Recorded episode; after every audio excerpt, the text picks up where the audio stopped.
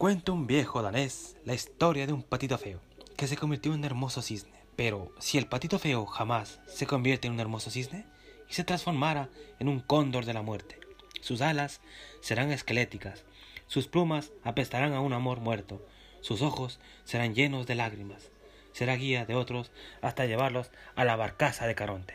Al verlo subir, ve muchos poetas, pintores y amantes que no se pudieron amar en vida.